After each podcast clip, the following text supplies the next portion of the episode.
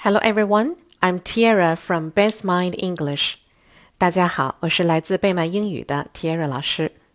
今天我们讲的故事是 My New Dog，我的新狗狗。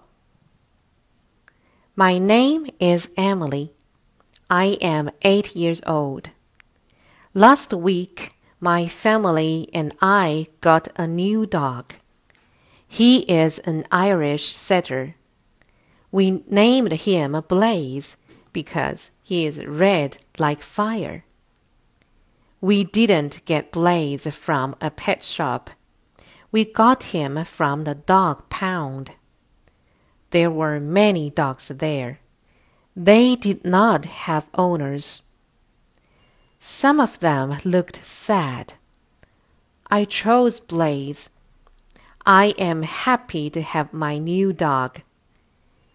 It is important to take care of animals. Having a dog is a lot of work. My parents help me feed and exercise him every day. Blaze is my best friend. Word list Dog pound. Pound, P O U N D Dog pound.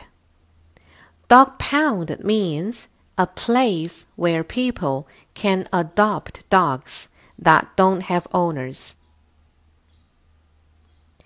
Blaze. B L A Z E. Blaze. Blaze means a large fire. 好了，今天的故事就到这里了，晚安喽，Good night。